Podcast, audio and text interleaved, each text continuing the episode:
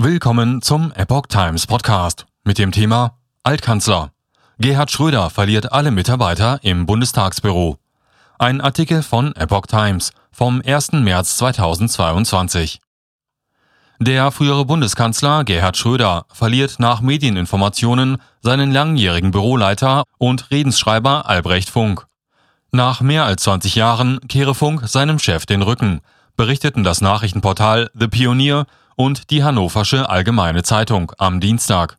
Auch drei weitere Mitarbeiter des SPD-Politikers geben ihren Posten auf.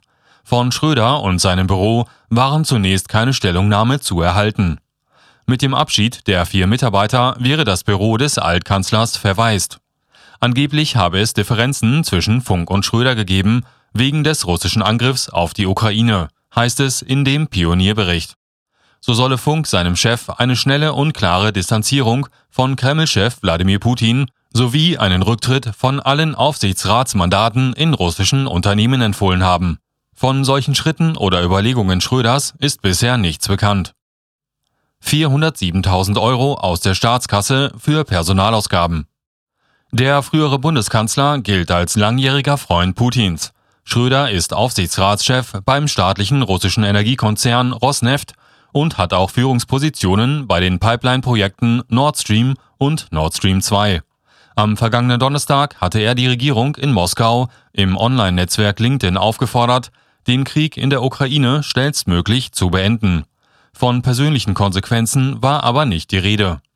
Gestoppt werden soll nach Angaben von Schröders ehemaligen Regierungssprecher Bella Ander nun aber der Podcast des Altkanzlers.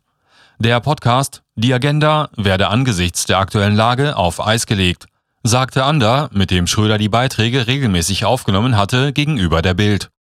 Ein Rückzug von Funk als Büroleiter Schröders könnte auch Konsequenzen für Bundeskanzler Olaf Scholz haben.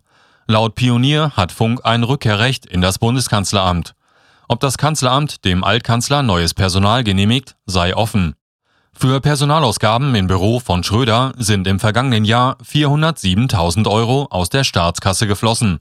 Das geht aus seiner Antwort des Kanzleramts auf eine Anfrage der Linksfraktion hervor, über die zuerst das Handelsblatt berichtete und die auch der deutschen Presseagentur vorliegt. Die Ausgaben betreffen die Bezahlung der Mitarbeiter in Schröders Büro.